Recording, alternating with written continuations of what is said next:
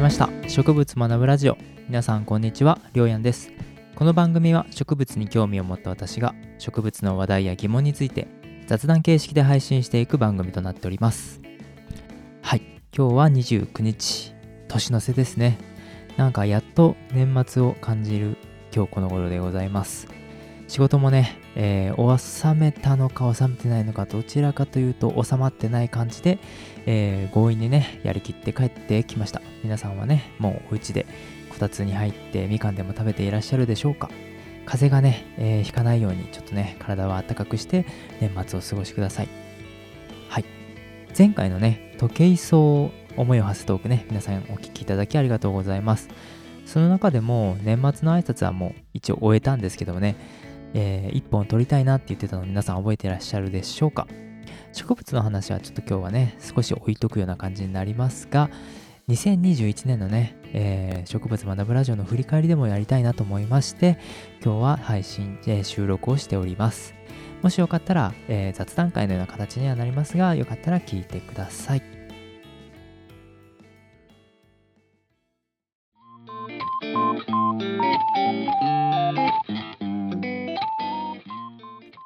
じゃあ早速振り返っていきましょ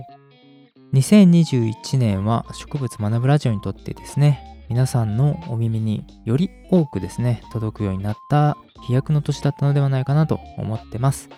というのもですね、2020年の12月29日、30日の2日間を通してですね、行われた農系ポッドキャスト総会議という農系ポッドキャスターが一堂に会して、まあ、ワイワイガヤガヤするイベントをね、YouTube ライブ配信を使って生、生放送でね、行ったんですけども、その時には、当時2020年の6月からま配信をし始めて、まあ、半年ぐらいでま10本ぐらいかな、上げてたんですけど、その時はね、まあ、ほとんどたくさん、まあ多くの人に聞かれてないようなね、弱小ポッドキャストだったんですが、その時にね、農家の種のつるちゃんにね、お声がけいただいて、なんとこの植物学ぶラジオも総会議にね、参加させてもらいました。あの時にね、ビビらずに、まあビビってたんだけど、ビビってたんだけど、まあ参加してよかったなと。当の総会議ではね、まあほとんど喋ってないんですが、それをきっかけにですね、今ではま定着化している農系ポッドキャストの日が毎月1日に決定したり、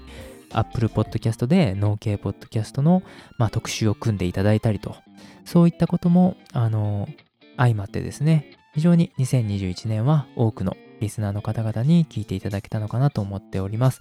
この場をお借りしてですね、リスナー様にも本当にお礼を申し上げます。ありがとうございます。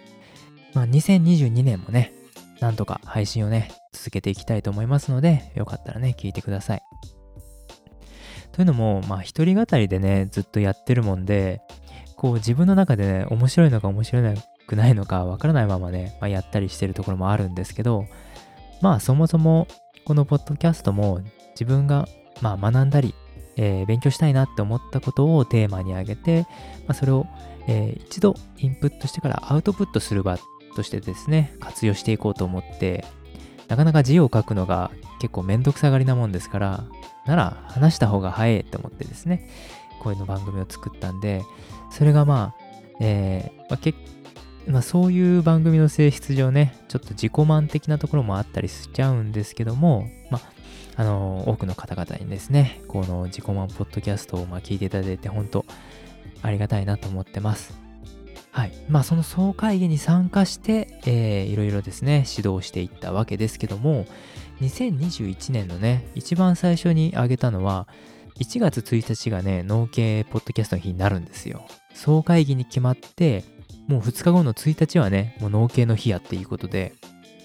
なんとかね、あの、夜遅くまで起きて、農系ポッドキャスト総会議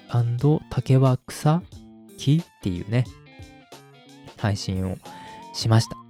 で、この回をね、収録してる時、まあ夜遅くにね、収録してたもんで、えー、かなりね、小声でビクビクしながらね、喋ってるので、もし気になった方はね、第12回の配信を聞き直してもらったらいいのかなと思います。で、実家にマイクとか、オーディオインターフェースをね、持って帰ってたんですけど、まあ、親なんか知らんわけじゃないですか、僕がね、ポッドキャスト配信してるなんかね。だからそのマイクを見て、親が、あんたはアーティストにでもなったんかいねとかって言われて、めっちゃいじられたんですけど、ああ、そうそう、アーティストになったんよとかってね、適当に答えて、まあ、難をね、脳が出たような気がします。まあ、今年もね、えー、まあ、持って帰っていくんですけどね。まあ、また親にね、なんか言われたら、アーティストになったっていうのでね、ちょっと白を切ろうかなと思います。はい。じゃあ、ここからは、過去回でね、たどりながら、Twitter を中心に、ハッシュタグ植物学ぶラジオで、各回のね、えー、お便りだったりご感想をいただいてるんですけども、いつもね、あの、ご紹介していなくて、あの、いけないなとね、ずっと思ってたので、今回を機にね、ちょっと、えー、ご紹介していきたいなと思います。はい。じゃあまず、第13回の有毒植物会を聞いていただいて、えー、タコの枕さんからメッセージをいただいております。いつもありがとうございます。メッセージ読ませていただきます。有毒植物会を拝聴しました。アヘンの生成方法の説明が詳しすぎて、実際に作ってみましたと言い出すかと思いました。かっこ笑い。毒は動物に食べられないように作っているのでしょうか旨味成分などは何のために作られているのか謎ですと。ありがとうございます。アヘン実際に作ってみましたとかってね、YouTube とかポッドキャストであげたらバズるんでしょうけど、まあ同時に通報されるんでしょうね。あとタコの枕さんは旨味成分などは何のために作られるのか謎ですといったですね、えー、まあ配信会を聞いてくださった疑問をね、えー、付け加えてくださったりするので、その後のね、学びにもつながっております。いつもありがとうございます。はい。では続きまして、第14回のね、変な名前の植物会、ね、ちょっと振り返っていきたいと思いますが、この回ね、まあ、変な名前の植物っていうことで、まあ、ヘクソカズラだとか、大犬のフグリだとかね、そういったものをまあ紹介させてもらってるんですけども、後半はね、セクシーな、まあ、植物の名前っていうことで、かなりね、結構直球な下ネタを言ってたりするんですよね。この回以降ですね、なんか下品な、まあ、下ネタ系とかですね、まあ、卑猥系だとかですね、まあ、不名誉なレッテルをですね、こう貼られたり、いじられたりした覚えがありますと。今回その回を聞いてくださって、マッシュさん、いつもね、えー、コメントありがとうございます。マッシュさんのコメントを、えー、読ませていただきたいと思います。しょっぱなからアクセル全開のりょうやんさん。小中学男子が喜びそうなことから大人のジョークに使えそうなことまで幅広い〇〇ネタ満載会。マルレイジーアグリジャパンとコラボしてほしいってね、書いてあるんですけども、マシさんいつもありがとうございます。まあ、下ネタ満載会でしたね。意外とね、あの、受けるんだなと思って、あの、ここから数回ぐらいね、結構そういう下ネタをちょいちょい入れたりとかしてて、最近ね、あの、あんまりないの、皆さんこう気づいてらっしゃいます？あんまりね、なんか最近うまく、あの、ぶち込めなくて、ちょっとね、もやもやしてるとこなんですけども、ガス屋さんとコラボしたらですね、多分放送、放送できないんじゃないかなって思ったり するけど、それも、まあ、ある意味、面白いのかなと思いますね。マシさんいつもありがとうございます。で、ここから、えっ、ー、と、悪魔の植物界とか、桜の会とか、で、植物ホルモンのオーキシンの会に入ったところで、2ヶ月間のね、配信をお休みさせてもらって、資格取得の、まあ、勉強時間確保のためのね、時間をちょっと取らせてくださいということで、えー、お休みをしておりました。で、その時もね、たくさんの方にこう、応援メッセージをいただいたりだとか、励ましのね、下着でいただいて、本当に嬉しかったです。ありがとうございました。はい。で、この2ヶ月間の休止期間を経て、えー、最初に配信した回が植物ホルモンのね、続きでジベレリンエチレンサイトカイニンに触れた回だったんですけども、この回にね、お便りをいただいておりましたのでご紹介させていただきます。道草をハムという、えー、ポッドキャストをね、配信されております。道草さんからお便りいただきました。ロヤンさん同級生疑惑、ジベ処理は大学でやらせてもらって1時間で首が痛くなる貧弱ぶりを発揮した記憶。私もブドウ農家さんは芸術家だと思っています。尊敬ということですね。メッセージありがとうございます。ジベ処理はね、ほんと、まあ、手上げっぱなしだとか上向きっぱなしとかですね、首が痛くなるのは間違いないので、全然貧弱でもないなと思った記憶してます。で、ここでね、後で確認すると、やっぱりね、同級生だったっていうことで、これもまた、あの、妙な縁だなと思ってね、非常に、えー、嬉しかったな、面白いなと思った記憶がありますね。同級生コラボとかできたら面白いねとかってね、話してたので、えー、今後ね、もしかしたらそういうコラボもあるかもしれないので、ちょっと実現させていきたいなと思います。はい。で、この植物ホルモンの配信会を終えた後、9月の一番最初の農家ポッドキャストの日にですね、えー、初コラボ会ということで、薬草園からこんにちはのケイさんとのね、コラボ会をアップしました。初コラボだったんで、めちゃめちゃたどしたどしいので、そのたどたどしい感じをね、楽しみたい方はぜひね、あの、過去の配信会見ていただければいいなと思うんですけども、この、えー、は、コラボ会でね、えー、結構たくさん、あの、皆さんからコメントをいただいたので、ちょっと紹介していきたいなと思います。まず、えー、笛木のりこさんから感想をいただいておりましたのでご紹介します。ダブルウエスパーボイス9月1日のスペースでイチャイチャしやがってと茶化されていたが私の心情はいいぞもっとやれ。かっこやってください。かっこ閉じ。人類を1人100回は聞こうなということでありがとうございます。非常に嬉しかったですね。その他、ココソビーさんから女性リスナーホイホイ、農系ポッドキャスト界に爆弾。前後編ともになぜかニヤニヤが止まらなくなりこっぱずかしかった。なぜあんなにもニヤニヤさせられるのか不思議で仕方のない回でしたと。ありがとうございます。そうですね、共感性周知でも生んでしまったのかなと。たどたどしさが、まあ、もたらしてしまったのかなというふうにはね、今、反省しております。ちょっとね、コラボ慣れしてないもんでですね、なかなかお耳苦しいところはあったんじゃないかなっていうふうには思ったりするんですけども、楽しかったですね。はい、ここからはね、もうほとんど最近の配信会になっちゃうんですけども、第21回、金木星にお前を馳せトークということで、この前時計層にね、馳せトークを投稿したばっかりなんですけども、えー、こちらにね、えー、感想いただいておりましたので、ご紹介させていただきます。えー、ケイさん、薬草農家のケイさんですね。先ほどの薬草園からこんにちはの、えー、MC の方です。おしゃれなコーナーが始まった、りょうやんさんの青春の思い出トークが聞けます。なんだか自分の青春時代を思い出しながらしんみりと聞いていました。今後の展開楽しみですと。ありがとうございます。そうそう、こういうこう、思い出の話をしてしんみりこうね、してもらったりする感じがコンセプトになったんですよ、自分の中で。まあもう今ネタがね、枯渇しておりますんでですね、引き続いて皆様のね、植物の思い出と思い出のね、あのエピソード、投稿フォームからお待ちしておりますんで、よかったら投稿してください。はい。で、この10月にはですね、Spotify 限定の番組のザ・クロップスベジフル大百科という、えー、特別な番組ですね、ゲスト出演させていただきました。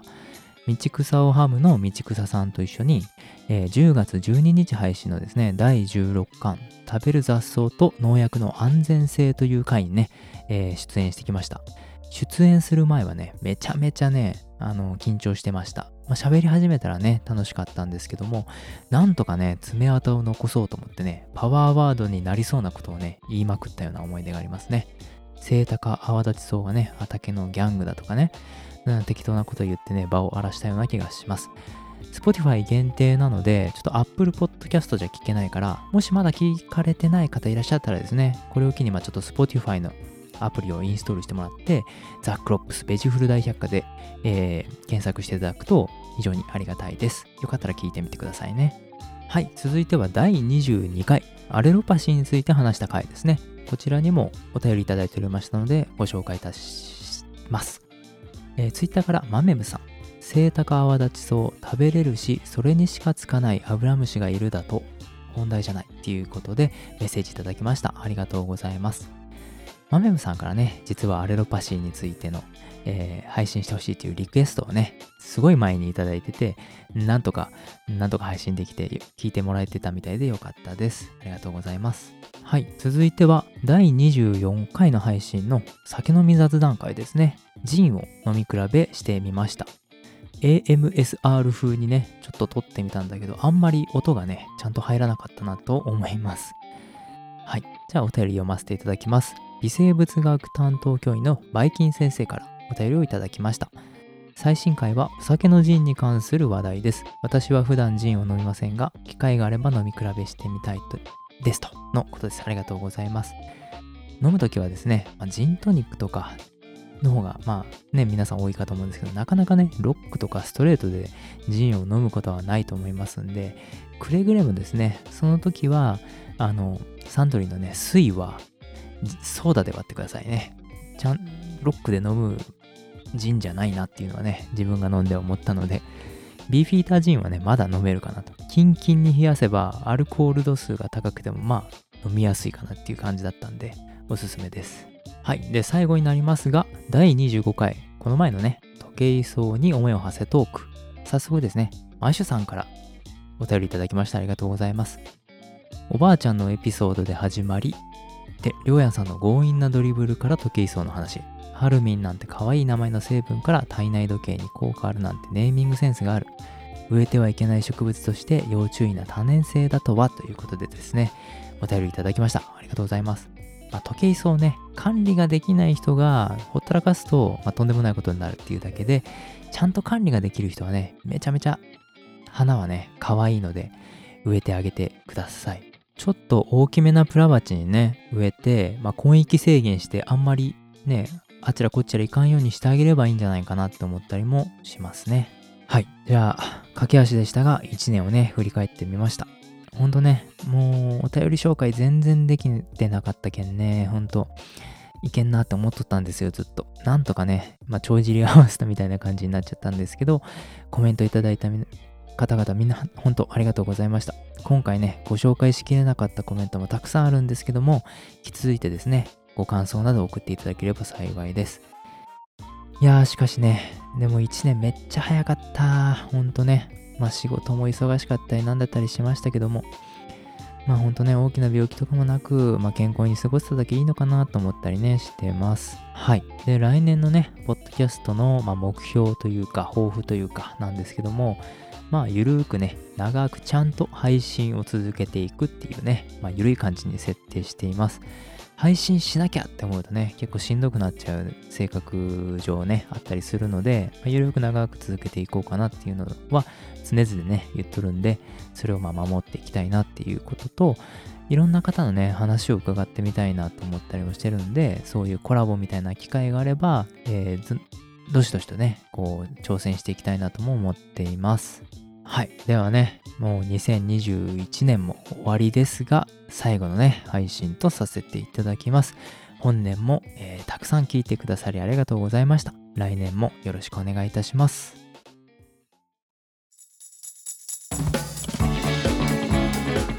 はい、じゃあエンディングです。今日の花言葉何にしようかなと思ったんですけども、今日は12月の29日ということで、今日のね、誕生花持ってきました。今日はね、水仙だそうですね。こちら、彼岸花科の水仙属、球根植物ですよね。野生種とかはスペインとかポルトガル、北アフリカなんかにね、自生してるそうです。で、えっと、水仙のね、あの花って6枚の花びらに見えるんですけど、これ2段構造になってて、上の3枚は花弁で、下の3枚は額辺だそうです。で、おしべとめしべの周りを取り囲む筒のようなものは副花管と呼ばれて系統とか品種によって筒の部分が長いもんや短いものなどね特徴が出る部分ですよねで白とか黄色の花がねよく見られると思うんですけどもそれ以外にはピンクとかアプリコット色などね様々な花色がありますと。数万品種もあるんですで園芸品種としては。はい。でこの水仙の花言葉なんですけども自己愛とか神秘となるそうです。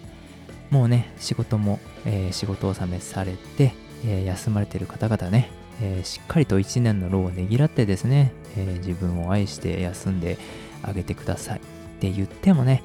年末ってね、なんだかんだ、なんか休めない感じ。りますよね。ほんと、親戚の集まりだとか、なんとかかんだとか、めいっ子じゃ、おいっ子じゃ、孫じゃとかが来てね、えー、家の中バタバタだとは思うんですけども、その中でもね、なんとかお休みしながらね、えー、体をね、いたわってあげてください。僕もね、いたわってあげようと思います。はい、ここでね、お知らせです。今、聞かれている方は、明日12月の30日21時、夜9時からですからね、誰かの YouTube チャンネルの、えー、YouTube ライブ機能を使って、おそらく農系ポッドキャストの総会議2が行われる予定です。まだね、詳しい話はね、えー、表にはなってないんですけども、よろしければ、えー、植物学ぶラジオのりょうやの Twitter アカウントをフォローしていただけると、おそらくリツイートして情報を回したりしますので、よろしければ、えー、フォローお願いいたします。昨年度のね、の総会議見られてる方はわかると思いますが、普段、えー、見られないですね、農系ポッドキャスターたちの顔であったり、話したい姿だったりね、が生配信で見れるということで、もしですね、明日の21時からお手すきでしたら、リツイートをして情報回したりすると思いますんで、お楽しみにお待ちいただけると幸いです。僕も参加してこようと思います。去年ね、参加して今年のね、植物学ぶラジオがあるので、やっぱりね、この総会議には参加したいなと思ってますんで、よろしければ見てください。はい、重ね重ねにはなりますけども、2021年も、えー、お聴きいただきありがとうございました。2022年もですね、細く長く配信していきますので、よろしくお願いします。くれぐれもですね、正月休み、お餅ね、たくさん食べる方もいらっしゃると思うんですけども、よく噛んでですね、喉に詰まらせることないように、みんなね、あのー、正月休みからですね、えー、生還いたしましょう。それではまた2022年もよろしくお願いいたします。皆さん、良いお年をお迎えください。じゃあね、バイバイ。